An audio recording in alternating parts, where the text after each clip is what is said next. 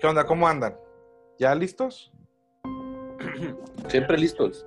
Pues ya estamos en un nuevo episodio. Aquí anda Yair y anda Roger. eh, y les Hola. historia. Ahora sí no saben nada de qué vamos a hablar. Te equivocas, güey. Yo lo sé todo. Todo. Y si no lo invento. Muy Claro. bien. Pues esta vez, y, y como ya lo vieron eh, lo- la gente en el título y ustedes todavía no, vamos a hablar del caso Chikatilo, que es muy probable que este cuate sea el asesino en serie más brutal de toda la historia. Y ahorita lo vamos a descubrir con las cosas que hizo el güey. ¿Cómo, Pero- cómo, tú- cómo dices que se llama? ¿Quitaquilos? No, no, Quitaquilos, ese, ese es otro que ha, ha matado mucho, güey, pero no, no es. Ah, ya. Ha matado muchas gordas, ¿no? Mucho. Sí. O no puedo hacer chistes sobre gordas tampoco. Ah, que la chingada. Bueno, a este cuate le podríamos llamar el destripador de Rostov.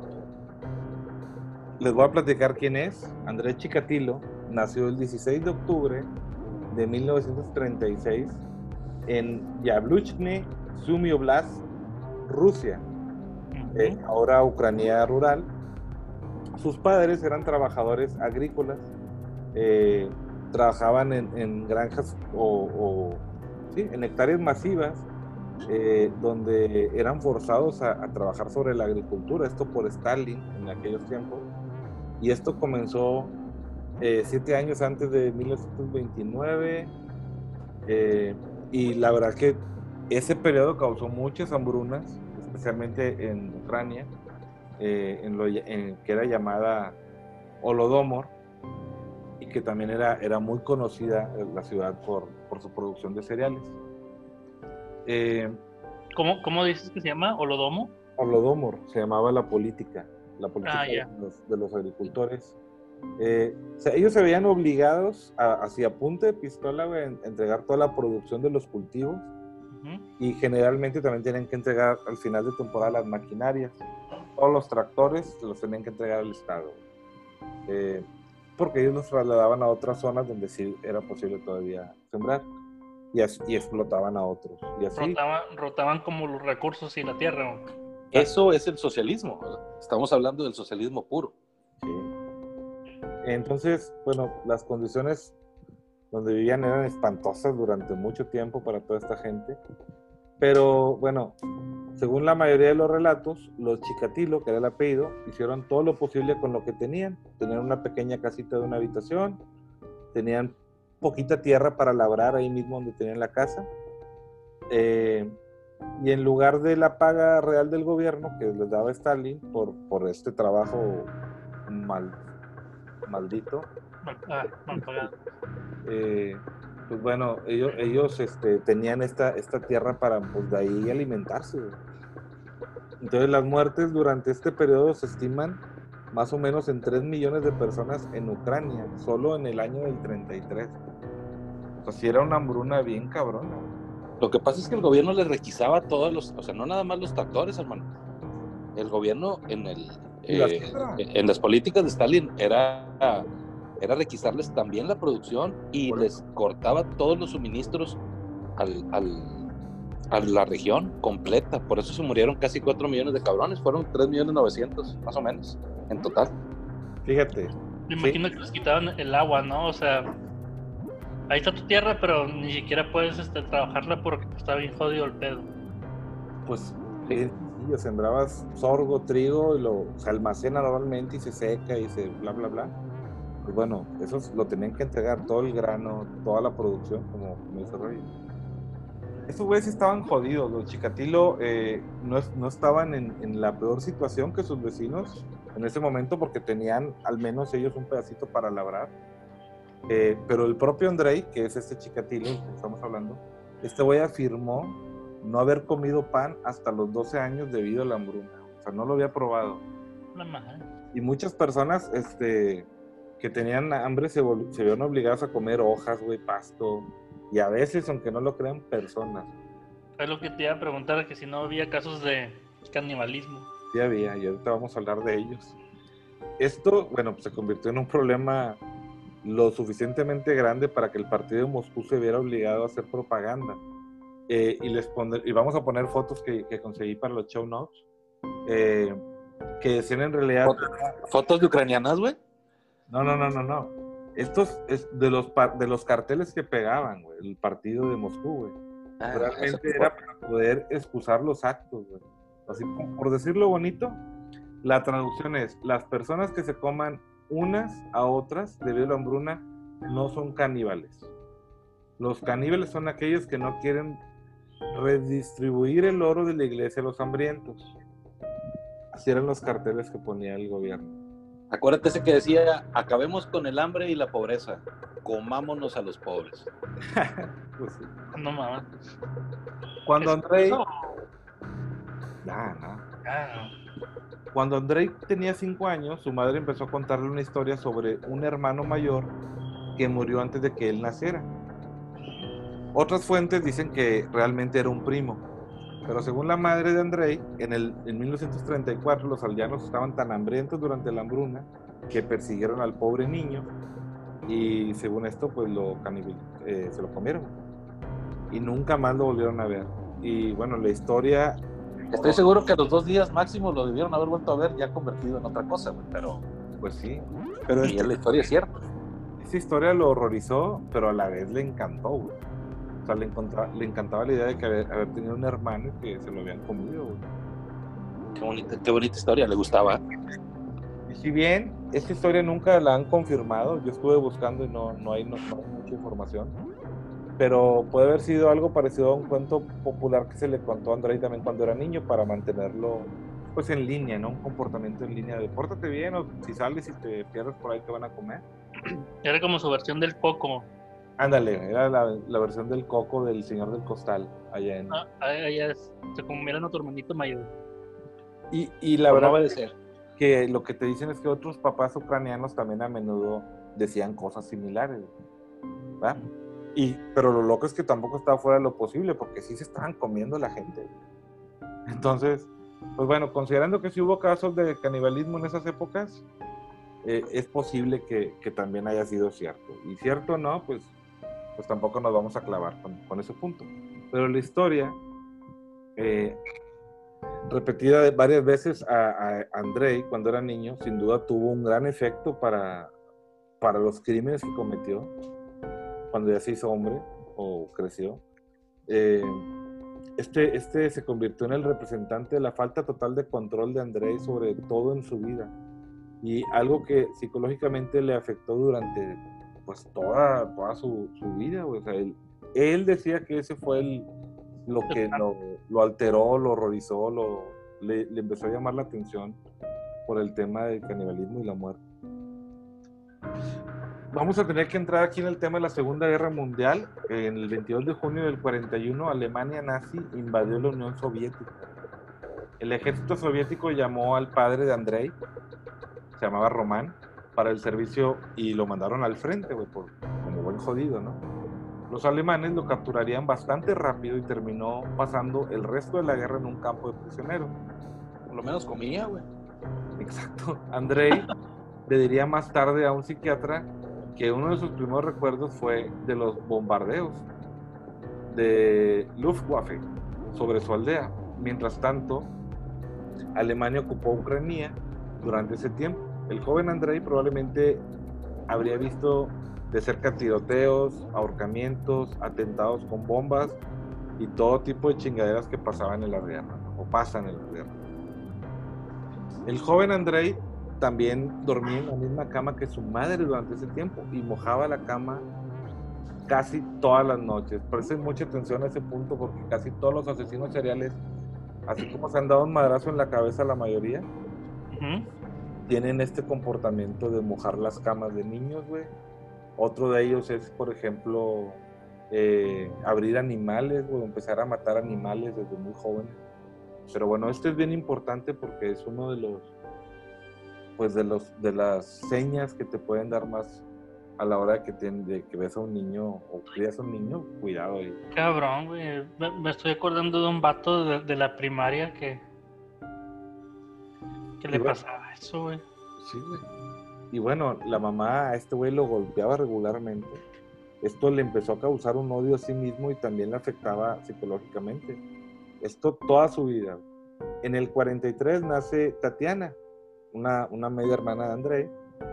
Eh, se especula que Tatiana fue producto de una violación a la madre por un soldado alemán. Y André probablemente había presenciado esto debido eh, al pequeño tamaño de la casa, y aparte que dormían juntos, ¿verdad? Yo creo que ahí le daban de, topecillos, güey. Y pues, pues, ¿qué te digo? Ver la violación de su madre solo había creado una confusión elíptica eh, en el subconsciente de este cuate, porque todavía lo golpeaba, güey, regularmente y dormía todavía en la misma cama todas las noches. En el 44, André comenzó la escuela Hubo problemas desde el principio ya que era miope, pero nunca se lo contó a sus profesores por miedo a que se burlaran de él por, por tener gafas. Yo, tengo un amigo miope. ¿Miope? Miopendejo. perdón, perdón, perdón, Esto afectaría su rendimiento académico, lo de ser, lo de ser miope. Por un tiempo hasta que descubrió una forma de evitarlo eh, sin tener que usar las gafas. No obtendría su... Pues de hecho, de hecho, él no, no, no usó gafas, güey, hasta los 30 años, güey, que se pudo, mientras estuvo pelándosela, nada más 30 años de su vida sin poder ver de cerca. Hasta los 30 años. Y bueno, hasta los 30 años. Siempre lo llamaron como una persona muy tímida, reservado, retraído, con alumnos y con maestros. O sea, era una persona retraída o antisocial. Pues imagínate, te, te, meas, te meas en la cama, güey, no ves, violan a tu mamá, Víctor bueno, o sea, ya, ya pues había cabrón, cosas duras. Tu padre fue liberado del campo de prisioneros en el 49. Contrajo eh, un caso desagradable de tuberculosis mientras estaba encerrado. Cuando Román regresó a la casa, o sea, el papá, no fue visto como un héroe, güey. Porque incluso durante la guerra fue visto como un cobarde por el partido y el gobierno. Así los trataba Stalin, güey, porque la orden 270 dada por Stalin durante la invasión del 41 prohibió que cualquier comandante soldado se rindiera y les ordenó luchar hasta el final. O sea, era, mejor que te sacrificaras, güey, que regresaras. Nunca ibas a regresar como un héroe, sino como un traidor. Y había mucho maltrato en esa época con los soldados o los policías del gobierno. Este, de hecho, les dio, le dio, les dio una licencia este, para, a los ciudadanos, había una licencia para poder despreciar a los que no murieron o no se suicidaron mientras estaban en cautiverio. O sea, era permitido insultarlos y atacarlos, aventarles piedras. Este, era era pues, lo que llaman la infame paranoia Stalin. Tampoco ayudó mucho al estatus de los prisioneros durante la guerra. La, la cabaña, mira, ¿cómo te Bueno, pues ya está muy claro, o sea, era un maltrato por haber regresado. Para que entrar más a detalle. ¿Para qué? ¿Para qué? ¿Por qué no se dejó matar? ¿O por qué no se mató? Pues sí. La cabaña de una habitación de Chicatilo sería incendiada por los lugareños, sin otra razón que el estatus de su papá, güey, de haber sido un exprisionero de guerra. O sea, todavía le echan más, güey, al pobre vato. El propio Andrei sería acosado implacablemente por sus compañeros de escuela por el historial de servicio de su papá.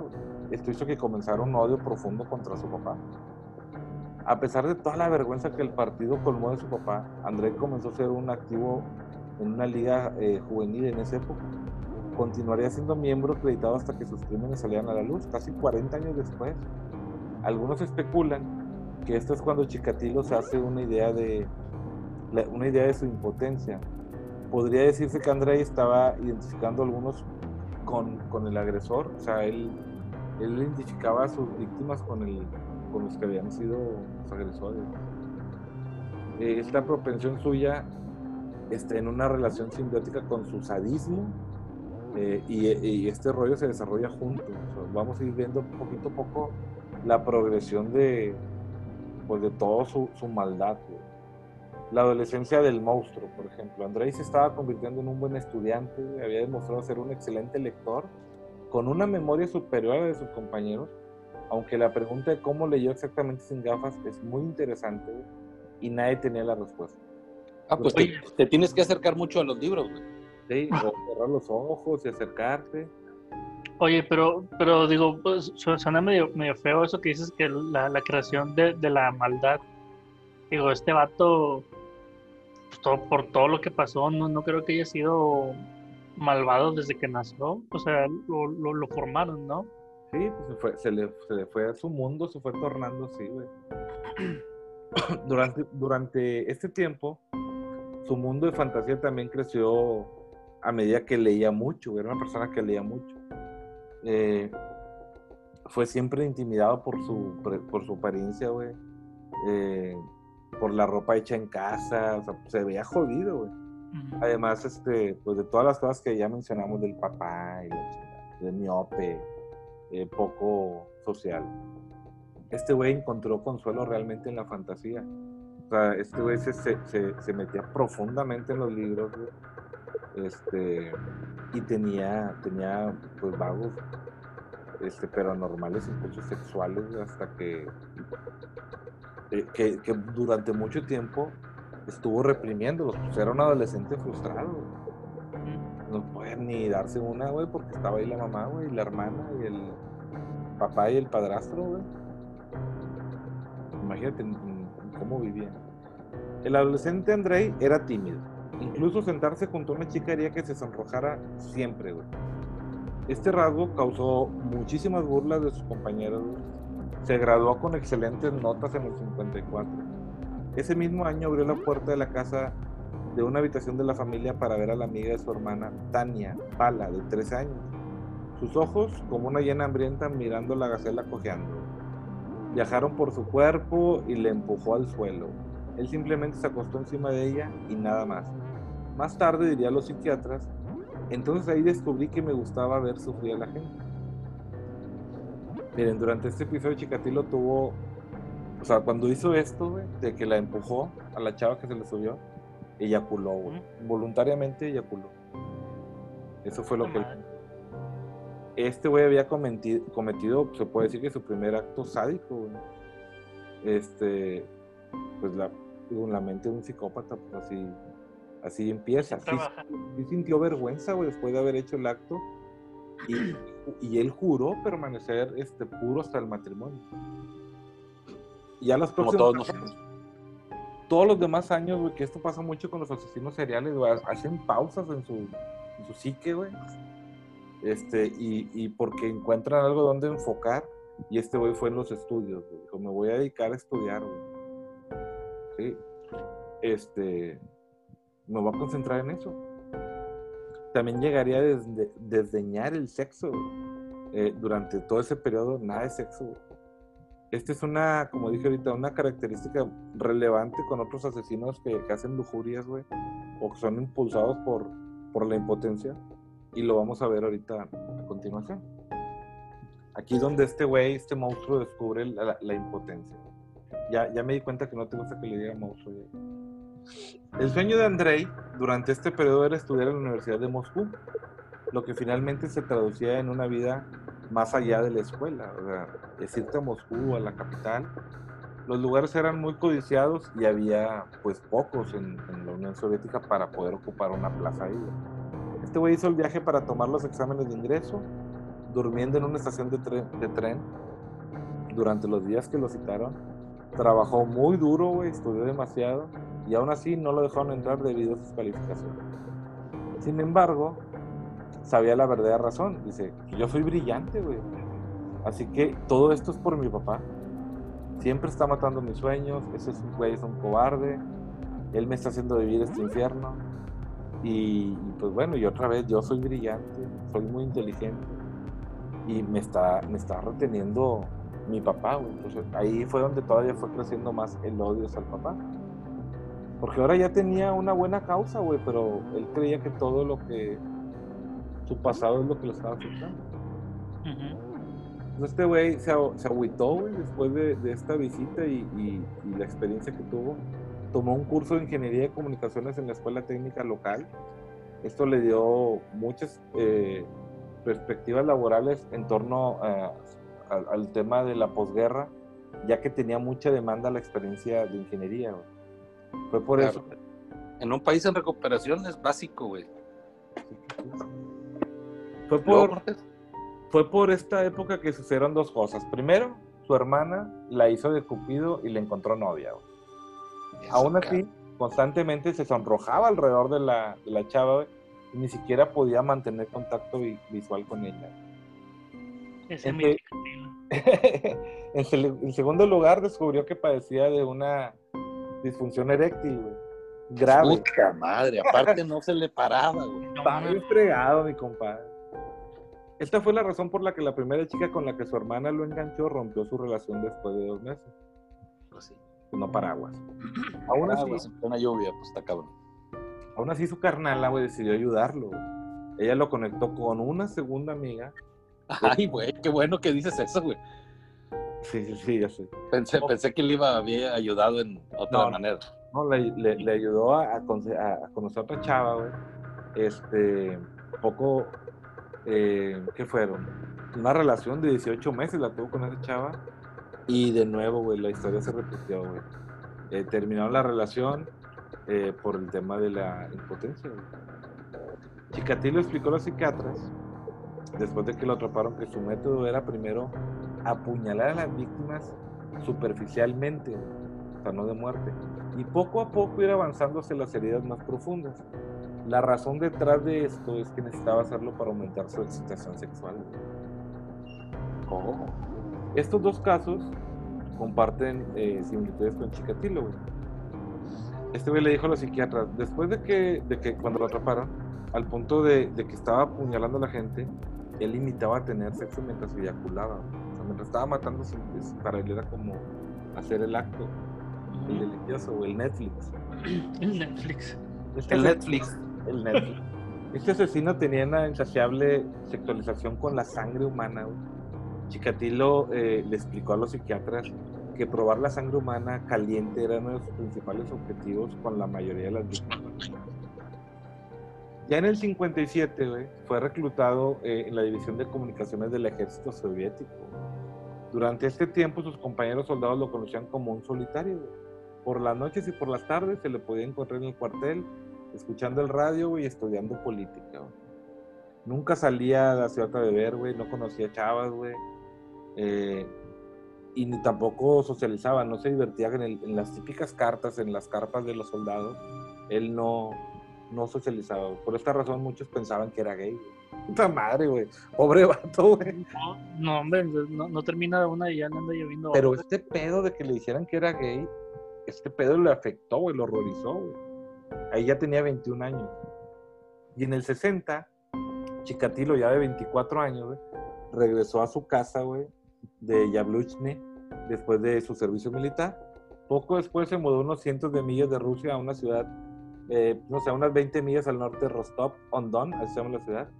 Y aquí rápidamente encontró un trabajo como ingeniero telefónico. El trabajo pagaba bastante bien, güey, para la época. Y por primera vez tenía su propia casa con agua, con un baño interior y con electricidad, güey. Esta fue una mejora, güey, increíble para él, después de estar en una choza, en una choza, eh, pues como la que ya describimos hace ratito, chiquita, de una sola habitación, Ujú. que van llegando. Un cuarto. Entonces, poco a poco convenció al resto de su familia para que se mudaran con él. güey. No mames. Se los llevó también ahí. Y así lo hicieron, le tomaron la palabra y pronto este, encontraron su propio lugar, también muy lejos. O sea, primero los llevó a su casa y luego les llevó, los ubicó por ahí cerquita. Muy pronto Tatiana, su hermana, conoció a un hombre y se casó. Entonces, Tatiana, siendo la hermana decidida, y dedicada que era, güey, siguió tratando de encontrarle una novia este, para su introvertido hermano, ¿no? de, de 27 años. ¿Y qué creen, güey? Funcionó. En el 63 le presentó otra amiga, güey, solterona, que se llamaba Fenia, eh, que es la abreviatura de Fedosia en Rusia, la hija de un minero eh, que trabajaba en, pues, en minas de carbón, pues. A este güey le agradaba porque era alta, era inteligente, güey, era culta. Aunque no podía hacer eh, contacto visual con ella muy seguido, güey. Eh, Fenia- era coquetona, güey, y también aflojó e insistió. O sea, a sus 30 años todavía no podía verle los ojos. 27 años. 27. Sí, sí, sí. Y bueno, eh, al final se sintieron muy encariñados el uno con el otro. Eh, empezaron a hablar de matrimonio. Eh, le gustó mucho que, que este güey tuviera una carrera, güey, para la época, güey. Y que el vato no bebía, güey, no era mujerie- mujeriego, no salía con, con amigos, güey. Y sobre todo, el vato la respetaba, güey. Un hombre ejemplar. ¿Sí? Entonces se casaron en la oficina del vecino local en el año que se conocieron. Ahí empieza a mejorar, ¿no? Pues prácticamente llevaba la vida de todos nosotros, ¿no? Ejemplar. Sí. La misma noche que se casaron, güey, Fenia descubrió que su nuevo esposo tenía problemas reales. Le era muy difícil, vaya, o sea, pues ya habíamos dicho, no, no, no paraguas, güey, y no podía eyacular, güey. Entonces, este vato empieza a construir una fachada doméstica. La impotencia de Chikatilo, se estaba convirtiendo en un gran problema en el matrimonio con, su morra. Sin, em- embargo, y no me pregunten cómo, lograron tener dos hijos, una niña que se llamaba Lidumnila en el 65 y un niño que se llamaba Yuri en el 69. Los En el informes... 69, o sea, haber sido en el 69 con algún vecino, güey, porque Ya, ya- ya- ya- ya existía la, la, la pastilla azul. a mí se me hace que lo que existieran vecinos amables, carniceros y el del gas, güey. Sí, ya sé, lechero. Pues bueno, los informes en algunas biografías de este güey, eh, lo que yo estuve leyendo en varias partes, dicen que a menudo trataba de embarazar a su esposa usando objetos inanimados. Eh, esto en la noche mientras ella estaba durmiendo. Sin embargo, bueno, bueno, mm, lo que se puede sospechar es lo que dijo Roger, ¿no? Que Fenia andaba haciendo trampilla. Según todos los informes, fue un muy buen padre, güey. Nunca abusó de sus hijos, güey. Y tampoco nunca los descuidó, güey. De hecho, a menudo los adoraba. Sin embargo, la relación eh, siempre estuvo dominada por su esposa. O sea, e- eran muy apegados Después del nacimiento de la hija, güey, Chikatilo comenzó sus estudios para obtener un título en la lengua y literatura. Sí, pues, tenía que aprender algo con la lengua, güey. ya era necesario, ¿no? Si, si no funcionaba ya, pues mínimo ya. Sí, buscó un título en lengua y literatura rusas de la Universidad de Rostov. Eh, un movimiento consciente, sin duda, para buscar algo más de, de ese control que él anhelaba durante toda su vida, ¿no? De estar en la Universidad de Moscú, aparte. Durante este tiempo, güey, sí tenía pensamientos sádicos y pedófilos. Y empezaron a filtrarse o, o a notársele más, güey. No tenía un terapeuta, no tenía un psicólogo ni psiquiatra. De Oye, güey, pues yo creo que todos en la vida hemos tenido alguna vez algún pensamiento pedófilo, güey, sobre todo a los 12 o 13 años, ¿no? A mí me gustaban mucho las niñas, güey. No, ma- No asustes, güey, ya me has asustado, pero no. No, sí, güey, sí, me acuerdo mucho en la en sexto año de primaria y primero de secundaria, o sea. Pero eso es natural. Ah, ok. Entonces, Qué bueno, pensé, pensé que estaba enfermo, güey. Lo que pasa es que soy profe, güey. No, no es cierto, güey. entonces aquí, no es cierto, acláralo porque Claro que no soy profe. soy maestra. Qué voz. Pues bueno, como dije, no, te- de canasta. no, tacos de canasta. no tenía terapeuta, no tenía psicólogo, no tenía psiquiatra y de hecho no tenía amigos. O sea, no tenía con quién hablar de lo que estaba sintiendo. Y de todos modos, esto ya era la década, la década de los 70 eh, en Rusia, ¿no? Estas cosas simplemente no se hablaban. Si, hoy sigue siendo muy duro eh, Rusia, imagínate en los 70. Entonces, pues bueno, comenzó a hundirse en depresión, es la verdad. Y en el 71 Chikatilo se graduó con títulos en la lengua y literatura rusa, ingeniería, marxismo y lenismo. Esto sentaría las bases para sus primeras oportunidades de traducir sus viles pensamientos y violaciones mentales de los niños en una dura realidad. Dicho de otra manera, le daría la oportunidad de escalar como delincuente. Aquí es donde se intensifica por primera vez la situación y podríamos decir que sí es un monstruo. Fenia estaba orgullosa de poder jactarse finalmente que estaba casada con un hombre educado y para el mundo exterior los Chikatilo parecían ser ciudadanos modelo, una familia ejemplar que con justicia, güey, casi toda la gente admiraba. ¿no? Pero lo que sucedía en el interior era pues algo, pues eran máscaras que la gente pues va usando, ¿no? Como que la familia feliz y perfecta, pero adentro había una vida doméstica horrible, güey. Había una locura moral y, y bueno, en este caso ya hablamos de criminalidad eh, como lo va a empezar a demostrar poco a poco Chikatilo, después de aceptar su próximo trabajo. Oye, y pero, a ver, ¿para este punto ya había hecho algún crimen él? No, nada más había empujado a su primer novia. Y al momento que se golpeó la chava y se quejó, pues para él fue su primer. Hacer, sufrir a alguien me, me excita. Ah, ya. Sí, porque dice, eyaculé involuntariamente, ¿no? Pero aprendí que a través del dolor yo la pasaba bien. Dolor de otro. La pasaba bomba. La pasaba bomba. Los títulos de Chikatilo significaron que no tuvo problemas para conseguir un puesto en una escuela de Rostov, Digo, será Rostov. Para enseñar ruso a los alumnos pequeños. Al principio era solo que era un maestro objetivamente horrible, güey. No podía controlar a sus alumnos. Eh, incluso algunos, eh, algunos miembros del personal de los demás maestros se burlaban mucho de él el vato siempre estaba fumando en el, en el salón durante las lecciones y él era completamente ah. aburrido sobre el tema. Aburrido. Pues bueno, en los 70 era normal que un maestro pudiera fumar. A mí me tocó que mi maestro fumaba, me acuerdo. Y no soy de los 70. ¿En, que la, en la primaria o qué? Fumaba en, no, en la secu, fumaba, en la puerta el profe. saludo al profe Julián. Nos está escuchando. Quemado el vato. Su apodo en la escuela era Goose que podría aproximarse con el uso de yacas en inglés. ¿sí? Los pensamientos violentos estaban volviendo más conscientes de Chikatilo. A este güey le enfurecía creer que los niños a los que él le enseñaba pudieran eh, aceptarlo. Así lo deseaba, pero para él la realidad era que no lo iban a aceptar, no lo respetaban. Eh, le iba creciendo la rabia, se le, se le notaba y bueno, todo iba directamente a la impotencia comenzó a sentarse incómodamente cerca de las alumnas, acariciarse él enfrente de las alumnas y aparecer en los dormitorios de las chicas sin previo aviso. Luego, ya ahora sí, escaló a un abuso sexual, todo cuando agarró el pecho y los genitales de una niña de 15 años. Según los informes, también tocó a estudiantes varones. El vato era inclusivo. Ya. A Chikatilo todavía se le permitió mantener su puesto de profesor durante tres años más, güey porque nadie dijo una palabra, pero parece que, todo el mundo lo sabía lo que había pasado, incluso su esposa, güey. Pero, pues bueno, le restó importancia, güey. O sea, no, ella dijo, no, mi esposo no puede ser un pedófilo, peligroso. Es, una de hecho, ese término todavía no estaba inventado en esa época. Todavía no estaba inventado. Así es. Así que en ese tiempo.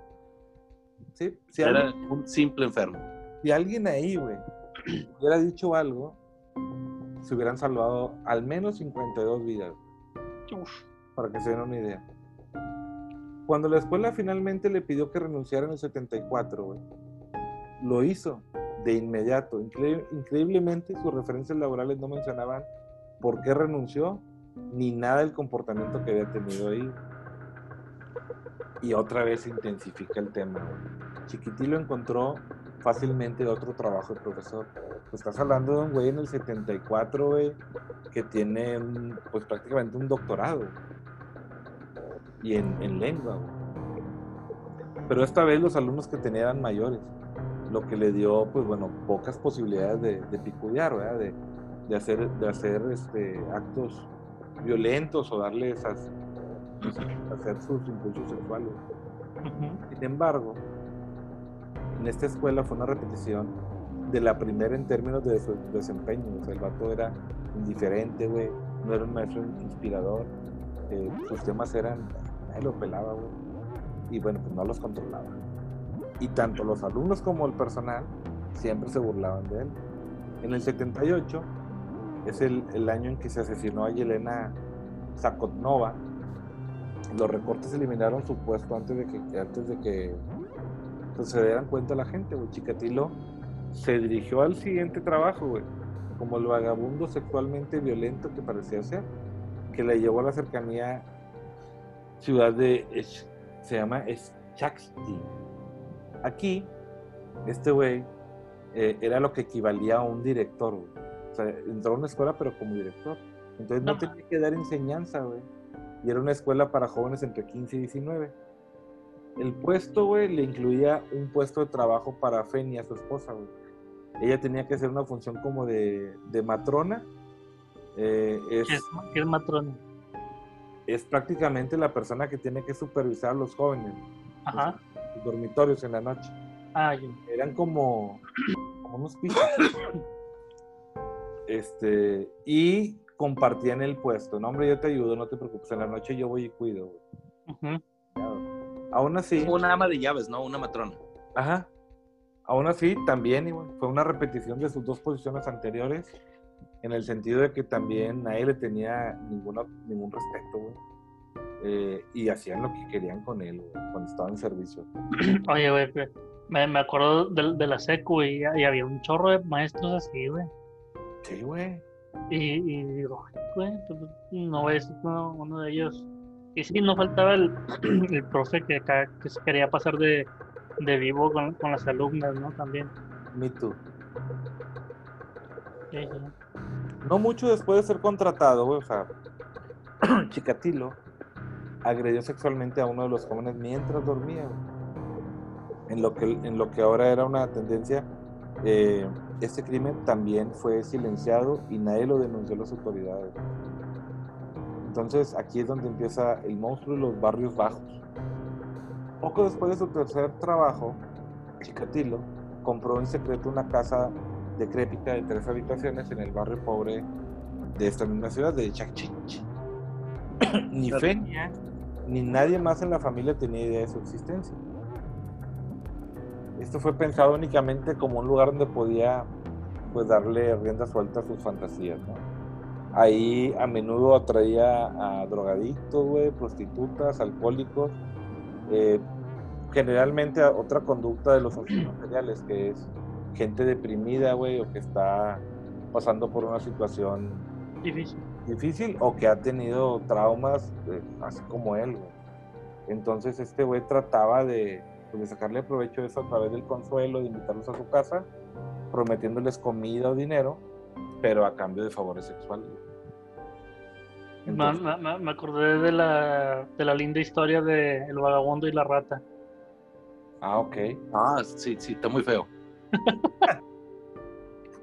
El monstruo se convirtió en un asesino por lujuria.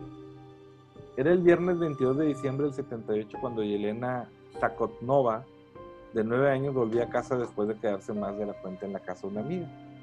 Ella informa, tuvo que usar el baño cuando se topó con Chikatilo, que ofreció su goma, eh, le ofreció goma de mascar. Sí, este, este vato estaba cazando en el bar.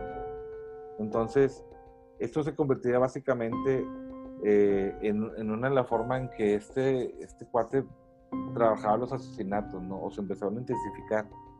Siempre atraía a la gente con algo. Entonces, la atrajo a su choza de tres habitaciones, ya había prosperado. Inmediatamente la golpeó en la, en la, en la cabeza contra la pared. sí la agredió sexualmente y la, la apuñaló hasta matarla.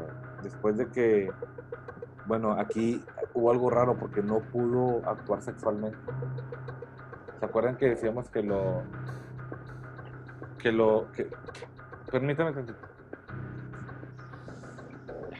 acuerdan que decía que, que lo, lo excitaba mucho ese tema? Y el, lo- la, dolor. el dolor de la, de la gente, de la, de la gente.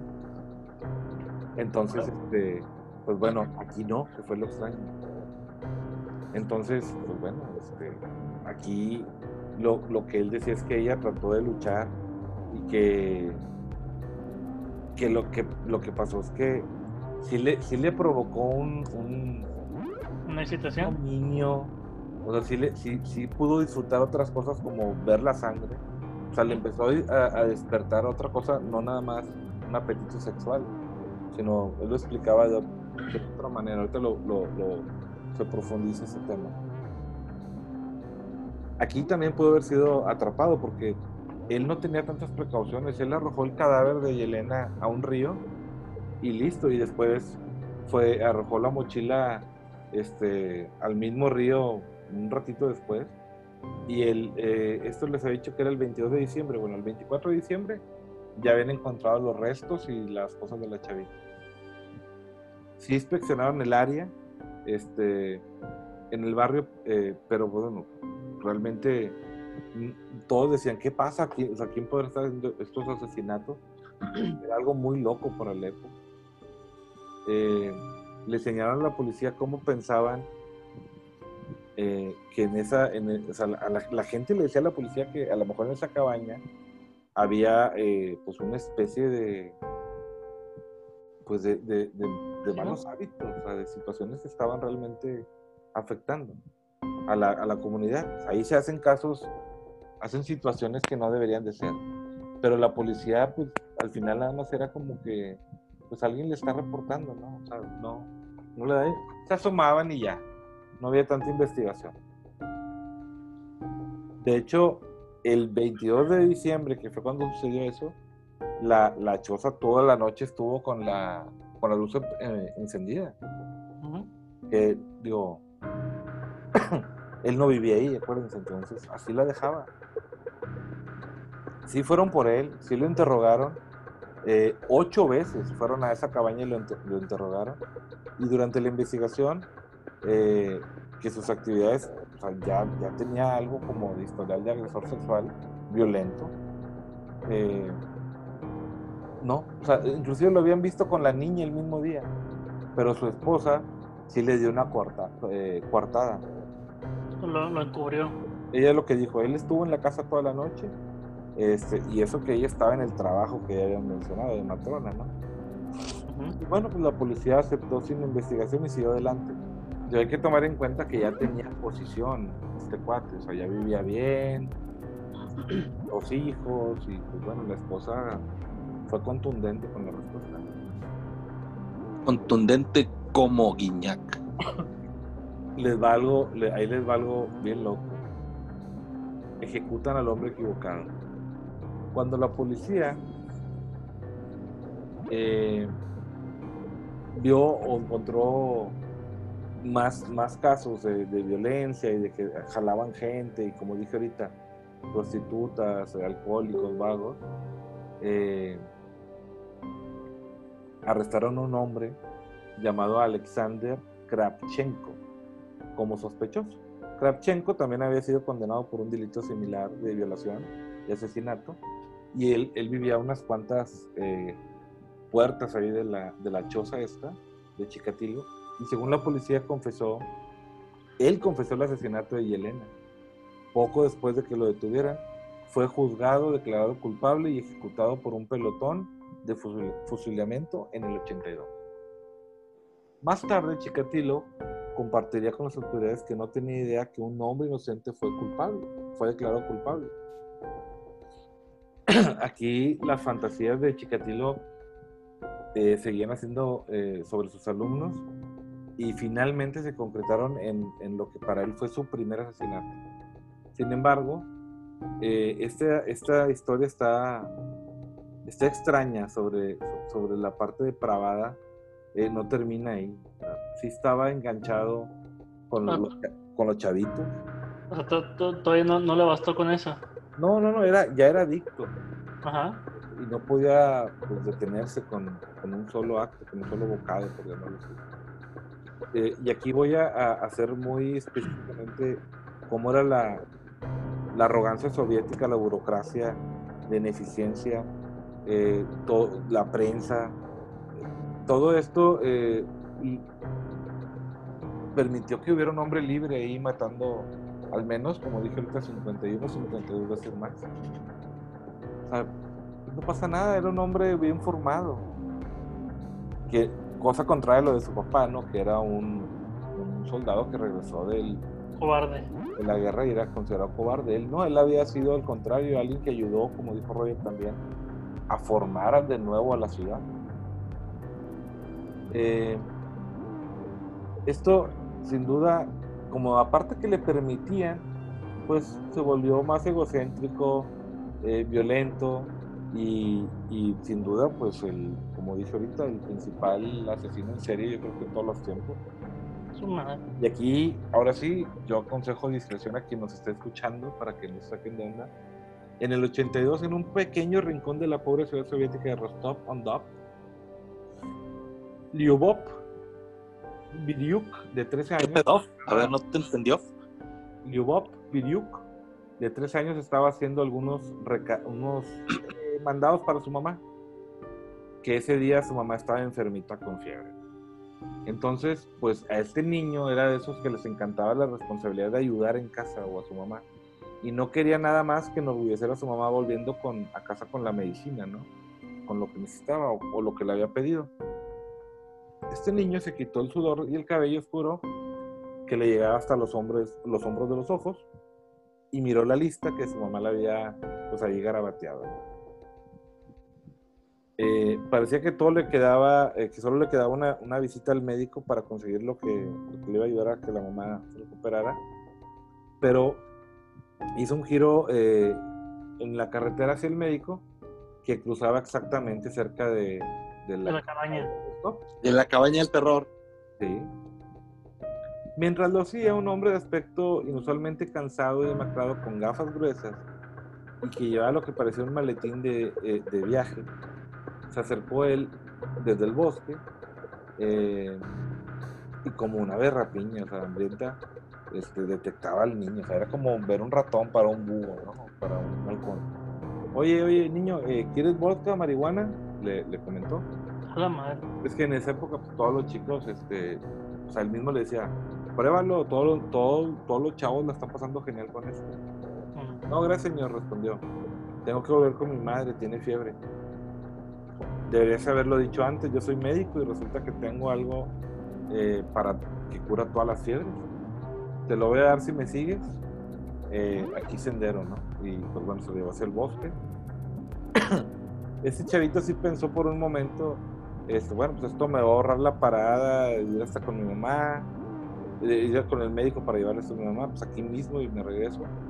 Él no había oído hablar de los asesinatos eh, que estaban pasando y que eran eh, indiscriminados, que eran de mujeres, de adultos, de jóvenes. no había internet en ese tiempo. No había Twitter. No había Twitter. Sí, sí, él solo había escuchado que algunos chicos de la de cer- cerquitas habían sido este ¿cómo? O sea, que los molestaban por haber por ser discapacitados mentales, o sea, como que ah, ahí molestan, por esa zona molestan mucho a los discapacitados mentales.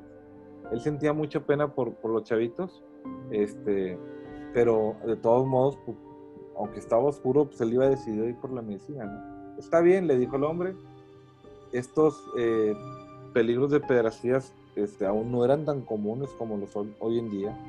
O sea, las personas a lo mejor eran un poquito más amables entre sí. Y sobre todo en los pueblos, ¿no? O sea, aquí acuérdense que es un pueblo.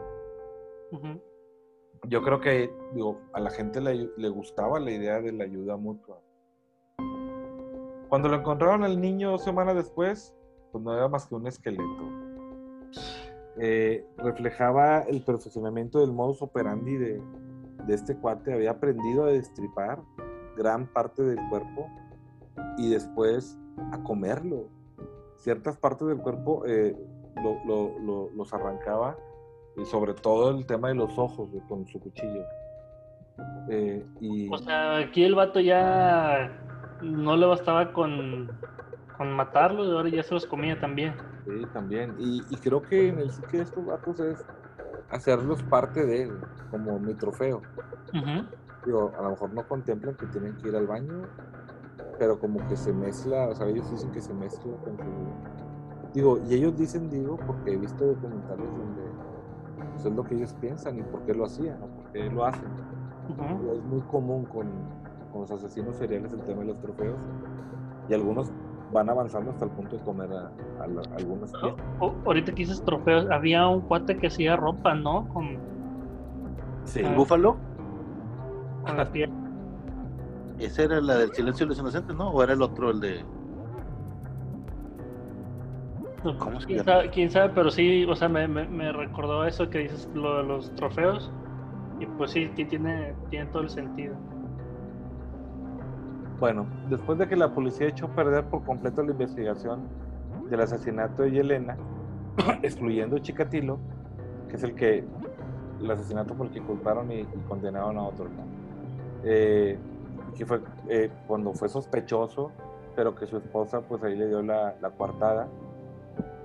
Y haciendo caso omiso de las pruebas contundentes como un rastro de sangre que conducía hasta la casa de la familia, este cuate se empezó a sentir eh, invencible, empoderado, como si fuera eh, pues, inmune a cualquier cosa de las autoridades o que alguien le pudiera hacer algo.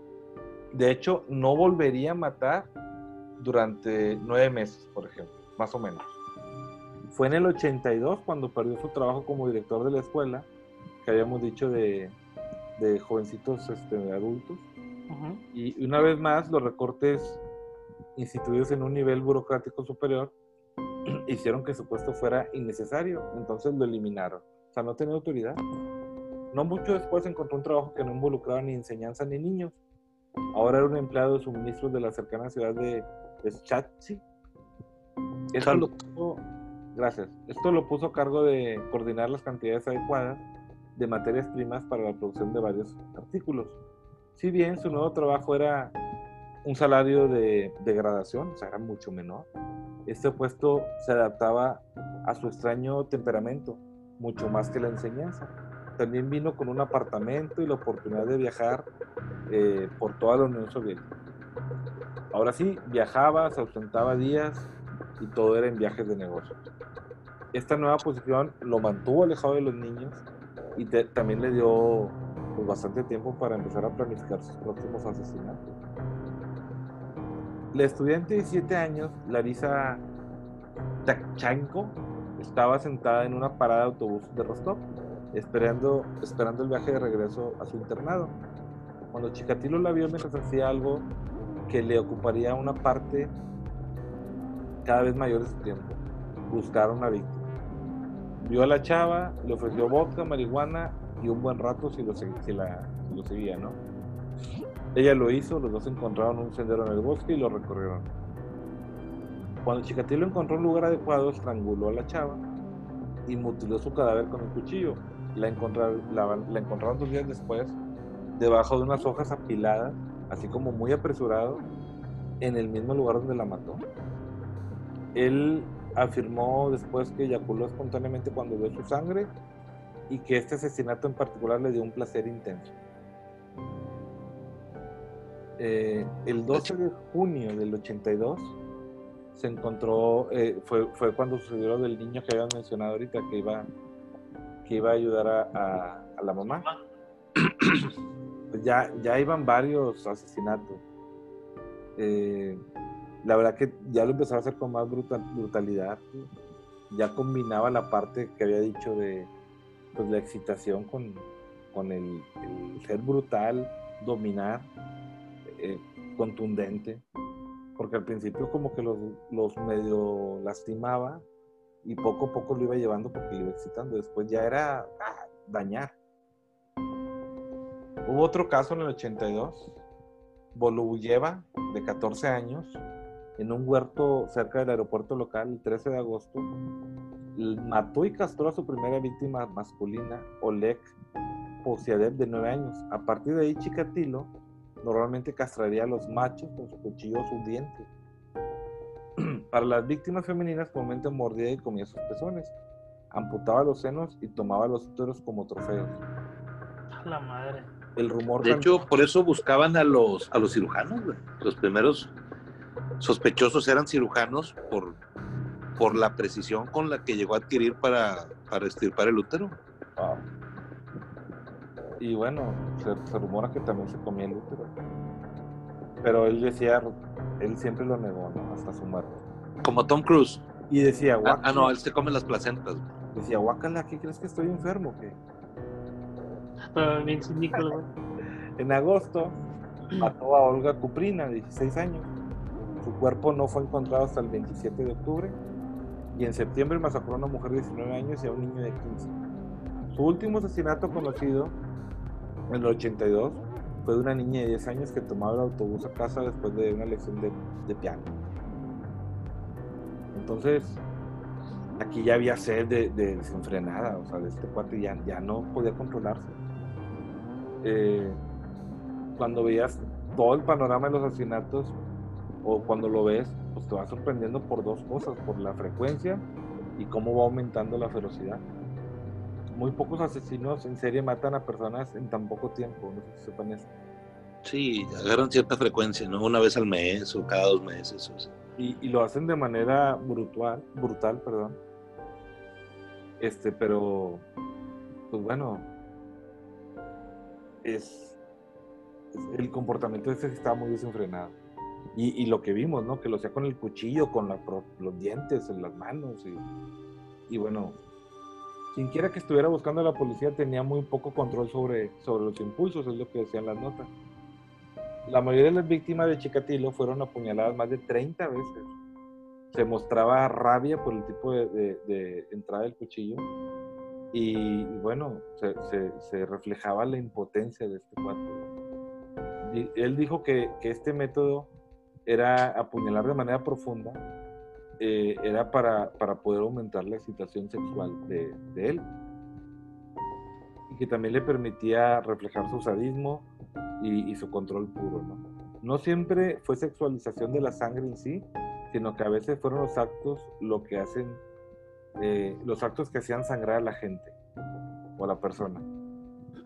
Para él el, el, objetivo principal siempre fue el sufrimiento, no tanto la sangre. Por eso a medida los mordía, los mutilaba y, empezaba a saborear la carne enfrente de ellos, así calentita.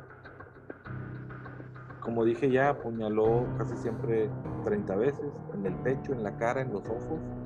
O sea, un, una puñalada en los ojos no siempre te mata.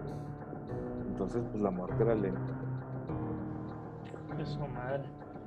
O sea, el vato estaba enfermo y luego de enfermo más enfermo y hasta que terminó siendo un pinche. des, desgraciado. Fíjate que arrancar los ojos con el cuchillo o, en el, se le conoce como enucleación. Uh -huh. eh, se convirtió en la parte más conocida de, de, del asesino, o sea, como que el sello ¿no? de la casa. Sí, ah.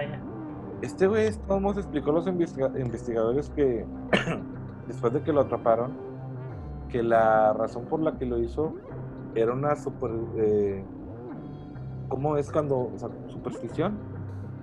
¿Superstición? Eh, eh, cuando él decía que en Rusia, en la Rusia popular, cuando alguien mataba a alguien, esto quedaba impreso para siempre en la retina de la víctima. Entonces él lo hacía como para cuando fueran al cielo, pues no recordaran quién fue.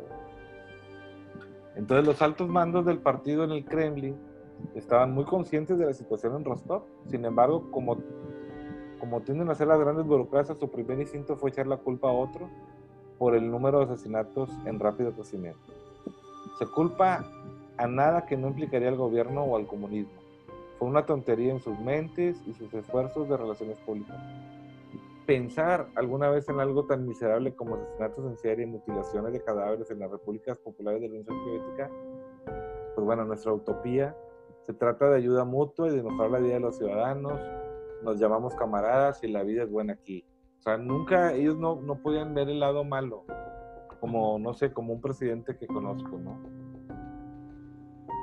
Para, para, afectar esta idea en la mente popular, el partido sabía que tenía que mantener una correa aún más estricta sobre los medios de lo que solía hacerlo. Ninguna información que contrajera, que contradiga, perdón, su narrativa oficial positiva sobre la situación puede ser mostrada a la luz eh, o por la prensa, pues.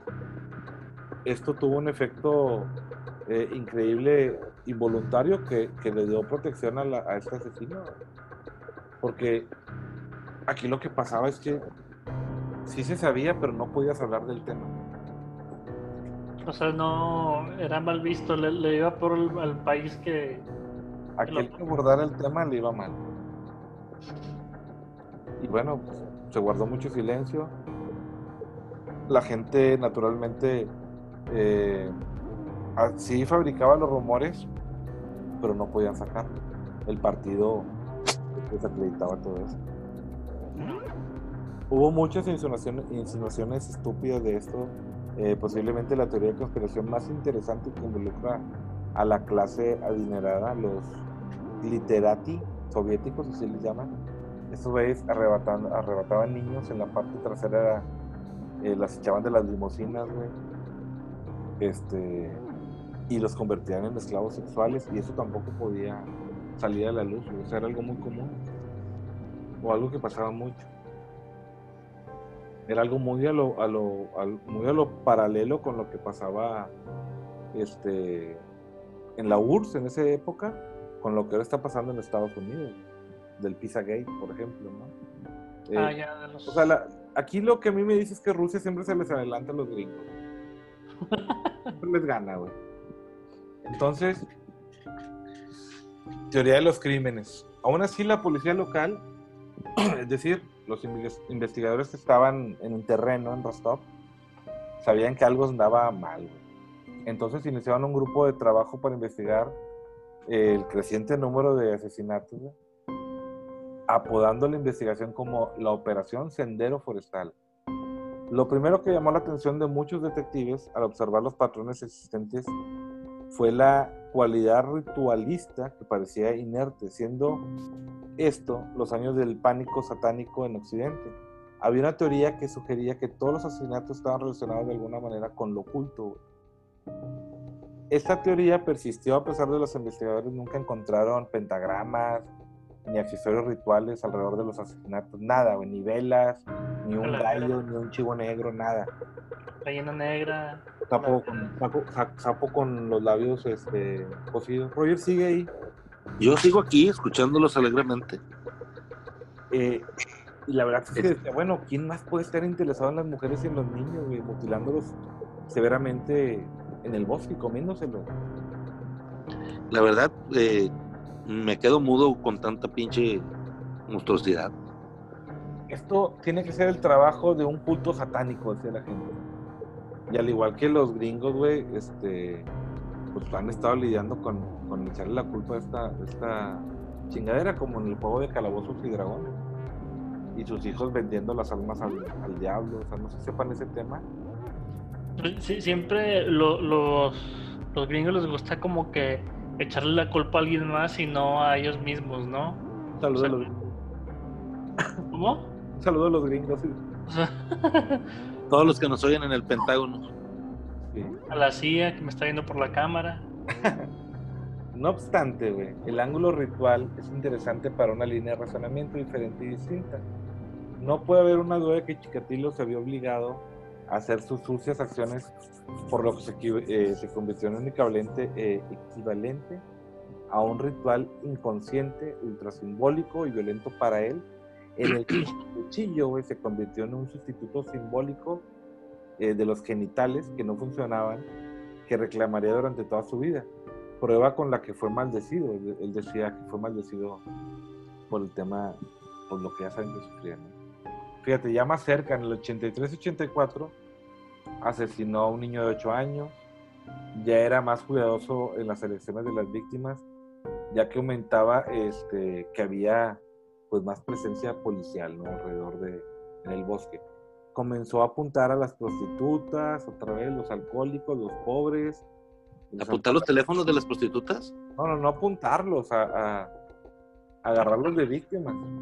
Oye, pues es parecido a este cuate, al, a- al psicópata americano, el Christian Bale, que en la película que buscaba ese tipo de gente, ¿no? De que eh, vagabundos, prostitutas. ¿sí? Pues es que son los más fáciles de matar, güey. Pues es la raza vulnerable. güey. Pues sí. Digo, te vas a una, a una, un segmento de la población que no tiene quien los busque de manera inmediata y así, ¿no? O sea, es triste, perdón que lo diga, pero por ejemplo, hoy hicimos una sesión de comida, de fotografía para una empresa y nosotros pues ya habíamos almorzado y ofrecimos la comida a gente con necesidades y inmediatamente, o sea, nada más lo ofreciste frum, como moscas a la miel. Porque hay una necesidad, imagínate, perdón la comparación, pero imagínate en este caso que agarraban a una gente con una adicción y le ofrecían marihuana, o vodka, Claro Pues- que iban a ir. de volada. güey. Durante todo el tiempo eh, se volvió oportunista hasta el punto de que realmente no le importaba ya la edad, güey, o el sexo de la víctima. Y aquí está bien cabrón, güey, porque los, los asesinos seriales sí tienen un patrón, como había dicho, güey, tanto de su formación o lo que los convierte. Pero después ya que son, o se gradúan, por llamarlo así, empieza a ver un patrón en su comportamiento. Habíamos dicho que los ojos pero al final también siempre tiene que ver la edad de las víctimas o, o la apariencia, no sé, de pelo hasta los hombros, eh, de tez blanca, o sea, siempre hay un patrón de ese tipo, pero este cuate agarraba parejo. Ya, ya tenía la igualdad de oportunidades para todos. En su reinado de terror, sus víctimas siempre se oscilaban entre los 9 y los 45. O sea, imagínate. Manches, tenía un, un amplio grupo, un, un buen segmento. Pues como policía, imagínate lo difícil que era. Porque, pues, era, era un, un rango muy largo de edad. Segmentación muy amplia, güey. Sí, sí. No, no A sabía. buen rango. Sí, sí. Si Este, se mueve, pues, imagínate, si respira, Si se mueve, tiene ojos, si respira. si tiene ojos, ya no es. Era lo único que podía decir. Pero ya, ya estamos hablando de que le vale más ser niño, niña, hombre, mujer, perro, lo que sea. Viejito. De- No, no, De viejito 9 no, a ¿verdad? 45 años, güey. eh, la policía sí estaba abrumada, güey. Rastrearlo era, pues, que no había un patrón. No había un patrón. Aquí también fue como que ceguedad, ¿no? Porque, pues, es, bueno, a lo mejor porque ya sabemos el, quién, era, ¿no? Pero la, la pinche cabaña ahí en el bosque, güey, los cuerpos ahí cerquita varias veces, tampoco no te decía algo. Sí. Fíjate, a finales del 83, el recuento de víctimas de Chikatilo llegó a 17. güey. Si bien Moscú todavía se negó a admitir la existencia de un asesino en serie, eh, enviaron a- al mayor Fetisov de la milicia central de Moscú y todo su equipo de investigación a Rostov güey, para encontrar y detener al monstruo. Feistov fue el primero en mirar la evidencia y sugerir con bastante certeza que los asesinatos fueron causados por un hombre loco por el solo sexo. Fetisov trajo consigo un enfoque muy necesario para la hipótesis del asesino en serie. Y aquí es donde hay un gran espiral descendente. En el 84, la vida personal y laboral de Chikatilo se estaba volviendo cada vez, cada vez más desordenada. Sus supervisores lo, lo acosaron por su desempeño en el trabajo, tenía un ausentismo tanto presencial como crónico. Su esposa Fenia eh, también se le fue duro, ya no había una buena relación familiar. Y aquí Chikatilo ya estaba pasando más tiempo deambulando por las calles eh, y siempre trataba de infiltrarse en comunidades más pequeñas buscando víctimas.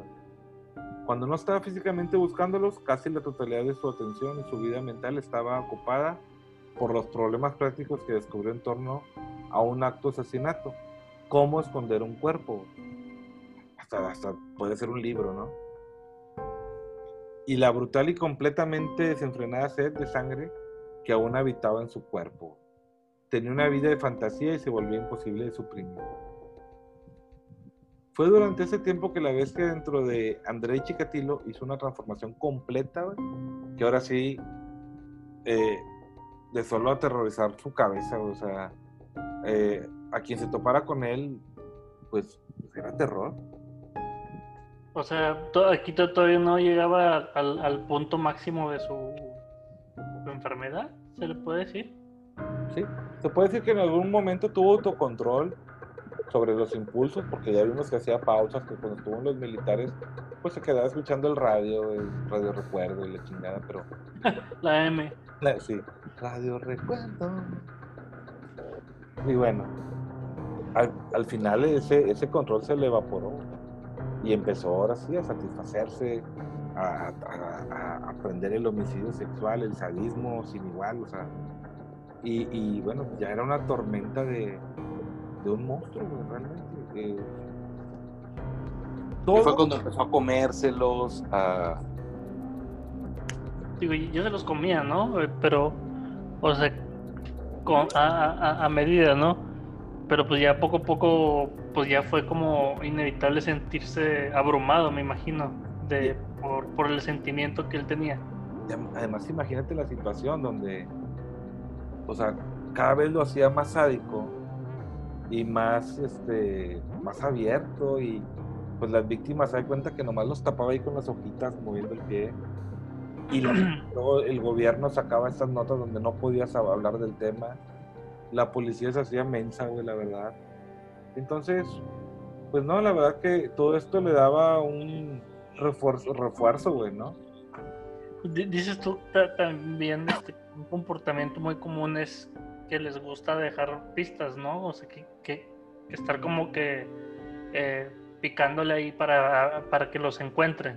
Es, es algo que se dice mucho y no sé si porque normalmente son personas con un ego bastante alto, pero que ellos casi todos dicen que, o sea, me cansé de que no me atraparan que empecé a dejar pistas, güey.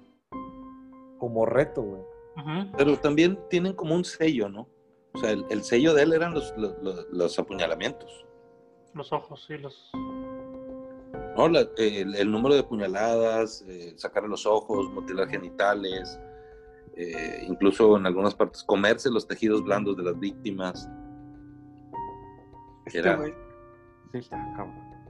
Fíjate, el 21 de febrero asesinó a su víctima más vieja, güey, Marta Reavenco, de 45 años. La asesinó en el Parque de los Aviadores, donde ya había matado a Natalia Chalapiñina, de 17 años, pero ahora se fue sobre la de 45.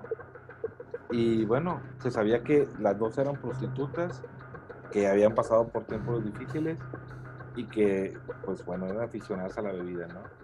Y, como dijimos, de eso se aprovechaba este Este, cuando las autoridades lo arrestaron y acusaron al, al hombre equivocado, también llamado Borowski, una vez más, güey, habían agarrado otro vato. Este, ahí sí fue que lo agarraron y dijeron, a ver, cabrón, con las servidoras no te metas, camarada. O sea, como estaban matando prostitutas, ahí sí encontraron de volada a alguien. A ver, aquí no nos vas a dejar sin servidoras. Agarraron a otro cuate. y después hay otro título que en, en este episodio que es un problema forense en el 84, el 24 de marzo al 25 de mayo del 84. Voy a explicarlo. Poco después de ese asesinato que dije de la Chávez 17 y 45 en el Parque los Aviadores, Chikatilo perdió otro trabajo. Esta vez, sin embargo, su, empleador decidió que se le imputara un cargo por robo, porque lo habían corrido por robo, pero se lo imputaron. El 24 de marzo del 84, Chikatilo asesinó a Dimitri y está bien difícil este apellido. No, sé pues no lo digas.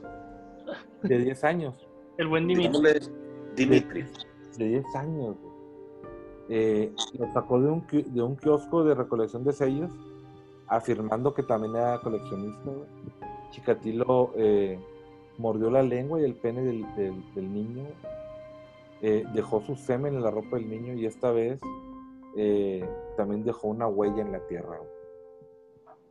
Y ahora sí, ya estamos hablando del 84, A partir del semen que dejó en la escena, eh, el equipo forense de Fetisop, el que habían mandado, sí llegó a la conclusión de saber el tipo de sangre del delincuente, que era AB. Estadísticamente, no había ninguna eh, razón para dudar que este hallazgo. AB es el hermano de Felina. ¿Eh? Quintanilla? Ah, no. Sí. Pero resultaría siempre, Siempre sospeché de él, güey. ¿eh? Ah, no, él no, él nomás componía. Oye, pero ese, es este medio. No es común, ¿no? Ese, ese tipo de sangre. Eh, no. En la raza eslava probablemente sí. No, no, no. De hecho, también resultaría que eh, pertenecía a una minoría estadística eh, de personas llamadas no secretores. No secretores no secretores. Es imposible determinar con precisión el tipo de sangre de un no secretor, utilizando fluidos corporales como semen o saliva. La única forma confiable de hacerlo es mediante una muestra de sangre para ser justos. La proporción de secretores a no secretores en la población general es aproximadamente del 80 al 20%. Aún así, la ciencia subyacente a esto había existido, existido ¿sí? durante 50 años antes de los asesinatos del 84 en el Parque de los Entonces, uno pensaría que la policía había encontrado una manera de presupuentarlo, algo así, o sea, como de... Es muchas cosas no las, no las agarré en, traducción ni de español a, Al ruso, güey. a inglés, sino de ruso a inglés y luego español. Pero Pero Yo bueno, sé que el ruso lo dominas, güey, pero sí. En los siguientes meses, el control de impulso del Chikatilo bajó, güey. Solo mataría a 12 mujeres y, niños ya. O sea, es un chorro, güey. El 25 de, mayo del 84 asesinó a su examante Tatiana Petrosian. Estoy empezando a creer que Tatiana es un nombre muy común allá. Y también mató a su hija de 11 años, de Tatiana, Ah. de Betlana, con un martillo. güey. Los cuerpos fueron encontrados el 5 de julio, aproximadamente un mes después. También apuñaló a Yelina Baculina, de 22 años, hasta la muerte. Y su cuerpo fue encontrado hasta finales de agosto. Chikatilo cometió tres asesinatos el 10 de julio, güey, de Dimitri, de Ana Lemecheva y de Betla Cana. O sea, agarraba vuelo, temporada de darle vuelo en un día 3, y bueno, a principios de agosto del 84, Chikatilo fue contratado como jefe de departamento de una fábrica de Rostov. Y nuevamente fue una degradación en el salario donde sus colegas lo ridiculiz- eh, se burlaban de él. Pero Como fue, mejor que nada, considerando que todavía tenía un cargo eh, de robo. O sea, lo habían acusado de robo. Y pues bueno, su, su, su empleado anterior no lo hizo tan profundo, por lo cual sí lo pudieron contratar aquí. güey. Entonces él estaba tranquilo, no importa que se burlen ni que gane poquillo, total, pues antes di que encontré con lo que he hecho. El día después de comenzar su nuevo trabajo, mató a Natalia Golosovskaya, de 16 años. Esto toca una categoría importante de factores de de que van a ir avan- avanzando porque de, de muchos asesinos seriales los factores de estrés ambientales, es decir, el entorno social y el personal, eh, es algo que,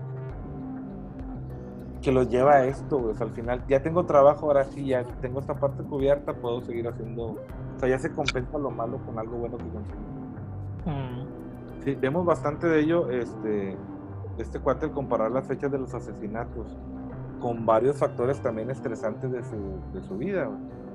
Sobre todo en el frente laboral. Es más, yo lo comprendo más como que le estresaba trabajar, güey, y tener que soportar burlas y que lo señalaran, y era una forma de desestresarse, güey. Es como, como yo lo entiendo más. Por lo tanto, es de esperar que sea probable que mate inmediatamente después de comenzar algo o un nuevo trabajo. Unos días después del asesinato de esa chava, también masacró a Lidumila, de 17 años, también en Rostov. El 8 de agosto voló a la capital de Uzbekistán. Una de las primeras cosas que hace después de bajarse del avión es dirigirse a una tienda cercana. Compró un cuchillo de carnicero, güey. Inmediatamente se fue sobre una, una, una persona y la, la mató, la decapitó. No fue identificada, güey. Y antes de regresar a Rusia también asesinó a otra niña ahí de 12 años. Este, una niña que se había salido de su casa como enojada y este güey la vio vulnerable y mocos también. Ay, no mames, o sea, Ha matado un chorro, güey. sí, o sea, lo que te iba a decir, yo pensé que ya, ya estaban, estábamos a punto de, de cerrar el caso, que ya iba a dejar sus pistas, pero no, el vato, todo, o sea, le sigue dando vuelo el hilacho. Nunca había usado tanto la palabra castrar, güey. O sea, todavía el 28 de agosto del 84, güey. No hemos podido salir sin que estuviera, sin que estuviera Jonathan. sí, sin que estuviera Jonathan. Chikatilo destripa y castra al niño de 11 años, Alexander, eh, arrojando la cuerpo a la orilla izquierda del río Don. Para rematar esta escena, donde arrojó el cuerpo estaba literalmente a metros de donde había dejado otra víctima. Eh, ahí sí estaban ya desesperados güey, por poder enjaularlo los policías, güey. O sea, ya era algo, güey, todo el tiempo parecen cuerpos aquí de, de castrados y de niños, güey. ¿Y cuánto tiempo ha pasado que no lo han podido encontrar? Eh, literalmente ya estaba inundado de policías el bosque, güey.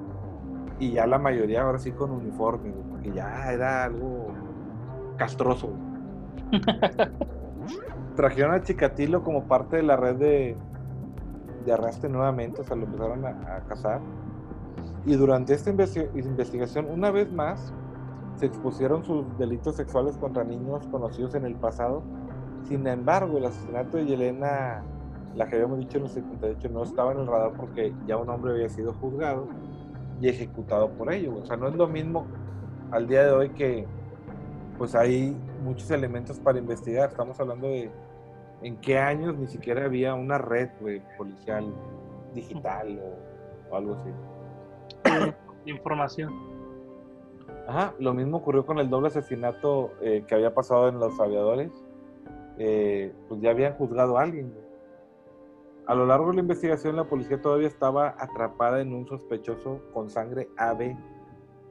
Le sacaron una muestra de sangre así a Chikatilo, güey, cuando lo tenían bajo custodia, pero descubrí que tenía sangre A, lo volvieron a soltar, güey. Es que la sangre AB, güey, y los secretores y no secretores, si hay un cambio en el tipo de sangre en diferentes partes de su vida, güey. Ah, Entonces lo volvieron a soltar, y a pesar de que otras pruebas que sí lo amputaban, pues eh, que, que, incluían pues su hambre de delito sexual o el pasado, pues, pues, no, no, no, machaba la sangre. Hasta suerte tenía. El monstruo fue encerrado, pero no por lo que piensan. Esta vez la policía vería la necesidad de retener a Chikatilo más tiempo, si fuera posible. Así que eh, resucitaron una denuncia que tenía por robo como excusa eh, y después de ser juzgado y declarado culpable de esto, fue despojado de su membresía en el Partido Comunista y sentenciado a un año de cárcel.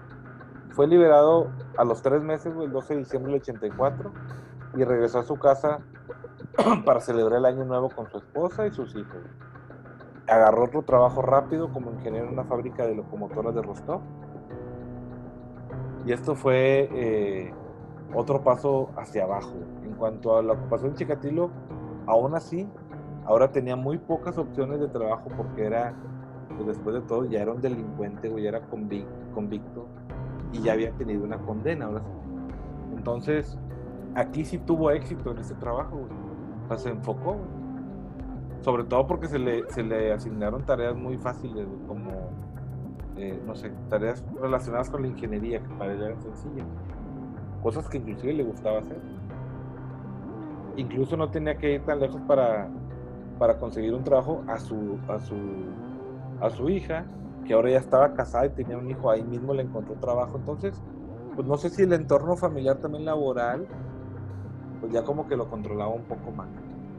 Sí tuvo un periodo de reflexión de un año cuando consiguió el trabajo por primera vez. De hecho, eh, mucho tiempo eh, que le dedicó a estar concentrado en él no quiere decir que el impulso se le haya quitado, güey, de matar. De hecho, hay mucha información sobre que los asesinos en serie pueden quedarse, como dijimos, en silencio durante un tiempo que puede parecer excesivamente largo. O sea, hay unos documentales bien locos, güey, de vatos que duraban 10 años, güey. Pero 10 años, así como adicto a la heroína, sudando frío, güey, porque pues no podían saciarlo. Y no es que el impulso, como dije, lo hayan abandonado, nunca lo hace. Es solo que literalmente ya no tenía tiempo para actuar porque estaba muy ocupado con su vida y con la familia. En el 87, Chikatilo fue enviado a un viaje de negocios a la ciudad montañosa de Reta, en los Urales. Una de las primeras cosas que hizo fue asesinar a un niño de 13 años. ¿En los Urales? Urales. Ah. Esta vez intensificó a fondo su comportamiento, güey. Perdón. Exagerando. Eh, y bueno, ya como lo hacía, o, era característica de él, mutilando al cadáver, pero esta vez únicamente con los dientes. Esta vez no, llevó, no, llevaba muchas, muchas herramientas. A esas alturas, pues ya que, güey, ya estaba a fondo el sadismo, la violencia sobre las víctimas. El, el julio, también del 87, mató a Iván Vilovetsky, de 12 años, durante otro viaje de, otro viaje de negocio a Ucrania. Y este ataque, sí fue muy cruel, porque con un cuchillo carnicero partió por la, eh, por la mitad al niño, pues, lo puñalaba y, lo, encontró, lo arrojó igual así a un, a un río. En el 87 mató a otro niño de 16 años mientras también estaba de, viaje. En el 88 y 89, güey, cada vez se acercó más, cabrón. No manches, güey, ya, ya me lo nazco yo, güey. Asesinó a nueve personas, en, la mayo- en su mayoría niños. güey. Y también eh, ahí- aquí comenzó el hábito de sacar ciertas partes de los cadáveres y llevárselas. güey. Porque a lo mejor también su apetito ya iba bajando, güey. Y era me lo llevó para llevar, para llevar, ¿no? Lo tomo para Ya llevar. Me, lo, como cuando vas y no te acabas la comida, me lo pone para llevar. Sí, sí, exactamente. Y, y todos los ya envueltos en papel. Él dijo a los investigadores que esto no tenía la intención de ser un método de, eliminación burdo, pero es mucho más probable que lo hiciera para quedarse con los trofeos. Es lo que él decía. Chikatilo nunca trató de hacer mucho en cuanto a deshacerse de los cadáveres. Lo máximo que hacía era arrojarles hojas, periódicos, aventarlos a un río local. O sea, si te fijas, no era muy meticuloso con no me vayan a cachar, güey. Por supuesto, güey, en su burda repetición de la historia del canibalismo de su infancia, eh, a menudo, de lo que le habían contado de su, de su hermano, ¿no? A menudo se había eh, especulado que se comió las partes eh, que tomó. Si bien, este, como mucho en todo, todo este rollo que hemos estado platicando en Chikatilo, no todo ha sido probado, que todo lo que dicen que se ha comido, pero pues sí, fue caníbal.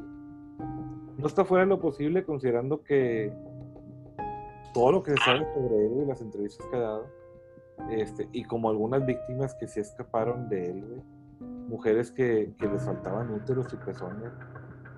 O aquí a las víctimas les faltaban inclusive los genitales y la lengua. Eh, y como ya también dijimos, a la mayoría de los que fueron víctimas, pues le faltaban eso. Debido a la paranoia de que no quería que lo, pues que se llevaran su imagen impresa, ¿no? En el 90 es el último año de libertad de güey.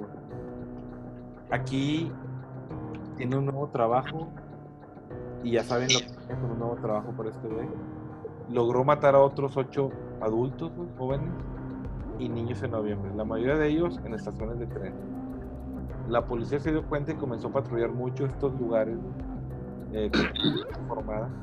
Y el objetivo final de esta red de arrastre es la de la estación era canalizar lo sospechoso, ver, encontrar a alguien que tuviera un, pues, un comportamiento raro o no tan común eh, en las estaciones más concurridas y así prestaron atención. Entonces, pues bueno, había gente tanto informada como detectives vestidos de civil y la idea era poder este, pues, darle ya un orden a este, a este problema, que ya era pues un tema del país, güey, ya era muy conocido que, que aquí en Rostov pasaban esas cosas. Bueno, aquí no hay. Era como el, el, el mocho de orejas aquí. Sí. Antes de que todo esto se volviera realmente o extremadamente serio, güey, Chikatilo pudo matar a otra chava de 22 años. Eh, igual con la artimaña del vodka y la marihuana, ¿no? La golpeó salvajemente, güey, la mutiló, le comió la lengua, los pezones. Este, y dos semanas después de su asesinato, Chikatilo estaba bajo una intensa vigilancia donde quiera que fuera. Todavía está, estaba buscado eh, en los lugares habituales, lo seguían buscando en Rostov, en Chachi, salud. Se acercó a un niño pequeño solo para asustar a una mujer cercana, para ser asustado. O sea, se acercó un niño y una mujer como que lo, lo espantó, como quítese, viejo panzón. Y bueno, lo intentó de nuevo con otro niño, solo para ser asustado nuevamente por la madre del niño. O sea, pues ya había un rumor, güey. Ya se acercaba alguien a tu niño y pues como que sospechabas, ¿no? Fue inmediata- inmediatamente después de esto cuando tres hombres vestidos de civil se le acercaron, se identificaron como policías y lo arrestaron. güey. Chikatilo no se resistió. güey. Los tres agentes lo encontraron encima, o sea, le encontraron que llevaba un cuchillo, güey, una cuerda y un espejo de bolsillo. güey. ¿Qué puedes hacer con eso, güey? Con el cuchillo mutilar, pero con el espejo sí no sé. un cuchillo, una cuerda y un espejo de bolsillo. Pues bueno, fue obviamente muy sospechoso, no se resistió. Este, la verdad que este güey al principio no estaba hablando cuando lo detuvieron y, el, silencio frustraba mucho a, a Fetizó, al, güey que lo mandaron a atraparlo. Cuando tuvo una idea, güey. Dijo, ese médico que nos dio un perfil del asesino apuesto que le gustaría hablar con este tipo para ver qué tan correcto o incorrecto era el perfil, güey. Entonces, efectivamente, la corazonada de Fitisop resultó ser correcta, güey. Bukanovsky, el doctor, güey, estaba muy ansioso por hablar con el delincuente y ver qué tan correcto o equivocado estaba en el perfil eh, que le había dado a un policía. Aquí el doctor empezó por pinchar suavemente al sospechoso, güey, aparentemente eh, tranquilo diminuto. Eh, a partir de ahora, mudo, güey, porque cuando lo atraparon ya no habló, güey. O sea, no lo negó, pero después ya no habló. Guardó silencio. Y cuando llega este Bukanovsky, finalmente se abrió. Eh, y, y empezó a cooperar, güey, mostrando, mostrándoles los sitios donde había arrojado cuerpos, güey, que no conocían. O sea, hubo otras víctimas que no sabían, güey, que dijo, ah, me dejan dos por aquí, aquí guardé dos. O sea, el vato ya, lo, ya se empezó a sincerar. Este, y bueno, al final resolvieron, güey, no es mamada, perdón, terminaron resolviendo mil crímenes, no relacionados antes de que habían atrapado a este vato. Mil. Mil. O sea, el cabrón. André Chikatilo fue declarado cuerdo por los médicos en un examen neurológico. Sin embargo, descubrió evidencia de lesiones en su corteza prefrontal, prefrontal, que es la que digo que normalmente es el típico golpe que te das de niño, güey, y que tiene este, se empieza a afectar, güey. Y yo lo veo mucho el tema porque lo escucho por aquí muy cercano. No, bueno, no voy a profundizar, pero es algo que, que pasa mucho y que sí tiene daños colaterales increíbles. Lo que podría significar, pues, un daño cerebral prenatal también. Esto es algo que se encuentra con demasiada frecuencia en los asesinos en serie. Chikatilo fue confinado a una jaula de acero en la sala del tribunal cuando comenzó su juicio el 14 de abril del 92. Aquí es bien importante señalar que esto se hizo para la protección de Chikatilo, güey, porque fue recibido en la sala del tribunal por los familiares y amigos de las víctimas, sin mencionar al público a la gente que estaba iracunda, güey. Y que todo el tiempo se la pasaron con todo y que era un juicio arrojándole cosas, frutas, botellas, güey. Pues porque era un monstruo. Como animal así de que aquí está el güey. El juez tardó dos días seguidos, güey, en leer la lista completa de cargos en contra. Imagínate. El juicio de Chikatilo a menudo insultaba al juez, gritaba en voz alta protestando por su inocencia y inclusive en un momento se bajó los pantalones, güey, agitando los genitales contra la asamblea, güey, gritando cómo él fue maldecido por la naturaleza con, con su, su equipo defectuoso, güey, agarrándose los genitales. Al final, solo lo declararon culpable por 52 asesinatos el 15 de octubre, güey. Se desestimó un cargo de asesinato por falta de pruebas. Postdata, güey. ¿Será este güey el peor asesino de todos los tiempos, güey? El, 14 pero. Ay, güey. el Pues yo no 14 sé si sea el peor, güey, pero sí le va ganando el segundo lugar, güey. el 14 de febrero del 94, güey, fue llevado a una habitación sin sonido, güey. ¿Cómo se llama? Insonorizada. Es una sección rusa donde un soldado especialmente elegido de Moscú le disparó una vez en la parte posterior del cráneo. Así fue el diminutivo y furioso caníbal destripador de Rostov, güey. Quizás sea bueno que este monstruo no sea conocido, eh, más conocido en Occidente, güey, porque la verdad yo no sabía mucho de él. A lo mejor hasta es bueno que no, porque lamentablemente hay mucha gente que se inspira con esas estupideces. Sí hay películas, estoy seguro de esto, pero no ha llegado al occidente, entonces. Creo que, hay, Nuestros. creo que hay documentales, ¿no? Sí, hay documentales y muchas entrevistas en YouTube de él, güey. Oye, los, los cuatro güeyes que nos escuchan, puede ser que, que se inspiren, güey. No, pues. El abismo más caliente del infierno realmente sería, pues, muy fácil para este güey. O sea, se merecía, pues, lo peor, güey. Pues el- el- lo que estaba pensando, o sea, como que fue una. Como quien dice, lo, lo dejaron, se le dejaron fácil, pues nada más un tiro en la cabeza y listo. Pues sí. Y pues también nos volvemos como él si lo ponemos a, a- a torturarlo, ¿no? Y deja tú eso, güey. O sea, al final tú dices, ¿qué puede pasar, güey? A mi familia la van a señalar, güey. Él venía de eso, güey. De ser señalado por las acciones de su papá, güey. Que al final no eran malas, güey. Sobrevivió a un cautiverio, güey. Sí. Pero pues eran las leyes de ese entonces. Aquí hay muchos patrones en la vida de este niño, güey, por llamarlo así. Abusado, güey. Pobreza, güey. eh, deficiencia ceréctil, güey. Bullying, etcétera, y, y sin fin de etcétera, güey. Casa quemada, güey. Papá regresado de la guerra y maltratado. Juliado.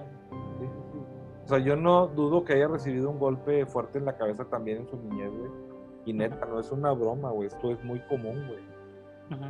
Yo, por ejemplo, me acuerdo que me caía mucho de, de una litera. güey.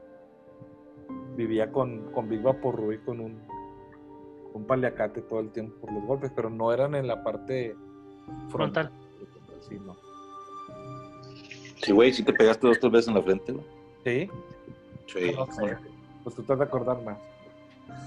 Yo, yo, yo sí me llegué a dar un, un golpe, pero en, en la en la 100, con un columpio. En la, en la- En la, en la 100. La One Hand. ajá, en la bajada. Pero sí, eh, creo, creo que en la frente, no, sí, en la parte frontal. Pues ahí le dejamos a nuestro público porque nos hemos extendido en este episodio. Eh, Pero pues, tiene un chingo de donde. ahí díganos si André, Andrei Chikatilo es el peor asesino de todos los tiempos que hayan escuchado. Déjanos Ah, los comentarios en el Instagram también. ¿Hasta qué año duró el cabrón? 92. Uf, ya había nacido y tiene un año. No es cierto, en el 94 fue cuando le enviaron un amigo ahí a su habitación.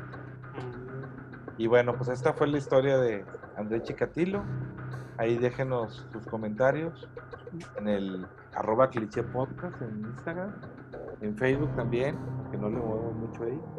Y, y chequen los show notes. compartan el, el Spotify o el Apple, el Sí, Apple digo que- Podcast, Google Podcast, donde lo escuchen. que, creo que esta sí estuvo medio, me- medio pesada porque pues, que tiene mucho historial, Sí, pero pues es, no que sea digno de escuchar, ¿no? pero pues sí te deja impresionado y pues, muchas veces que, pues, ¿qué Además de, de ese, de un cabrón que mató a tanta gente. Claro.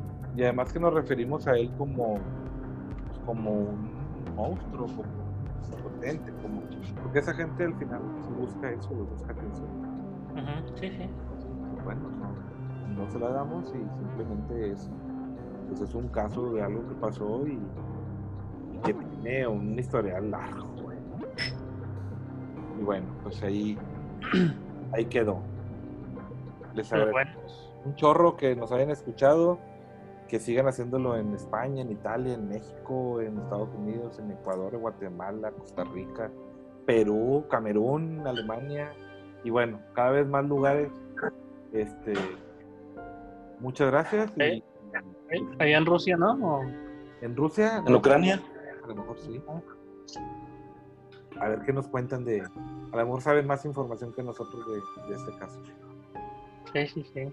¿Este caso cómo se debería llamar? Ha, ha de, ha de haber novelas allá de ese cabrón, ¿verdad? Sí. El carnicero de Rostov. Sí, el carnicero de Rostov. Muy bien. Pues yo me despido. Me imagino que Bueno, nos quedamos Ed y yo a seguir hablando del tema, güey. Bueno, también, ya, ya, ya, ya es tardecito, ya. Y es hora de que nos vayamos también a mimir. Muy bien. Pues muchas gracias a todos. Buen, buen día, buena tarde y buena noche, como siempre. Saludos a todos. Gracias por escucharnos. Hasta luego. Hasta luego.